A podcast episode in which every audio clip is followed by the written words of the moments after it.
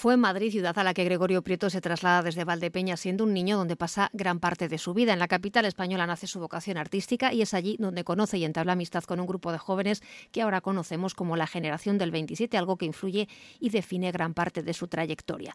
Después de su exilio en Inglaterra a raíz de la Guerra Civil, Gregorio Prieto regresa a Madrid en 1950 y tras residir brevemente en otro lugar, se instala en un piso de la Avenida General Perón, donde vive y tiene su estudio durante más de 25 años. Es en este lugar donde una placa recuerda ahora la figura del pintor Valdepeñero, su vínculo con Madrid y su contribución al arte y la cultura. María Concepción García Noblejas, presidenta de la Fundación Gregorio Prieto. Gregorio Prieto ha sido uno de los pintores importantes mm, de su época, junto con su relación por la generación del 27, con los poetas, con escritores, que él tenía mucho cariño por ellos, mucha dedicación y, y, era una parte muy importante de su vida. Entonces, pues al final, pues sí, el Ayuntamiento de Madrid le va a hacer su homenaje. Este homenaje al pintor más representativo de la generación del 27 ha tardado en llegar. Ha pasado más de una década desde que la Fundación y los propios vecinos del edificio hicieron la propuesta.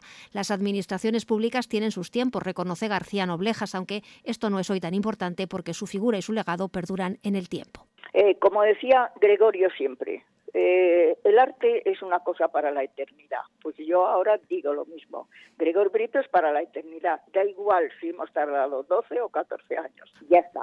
El edificio donde ya luce la placa conmemorativa alberga en la actualidad la sede de la Fundación Gregorio Prieto, impulsada por él mismo, con el fin de gestionar su museo en Valdepeñas, preservar su memoria, difundir y conservar su obra. Es aquí donde también se encuentra el archivo Gregorio Prieto.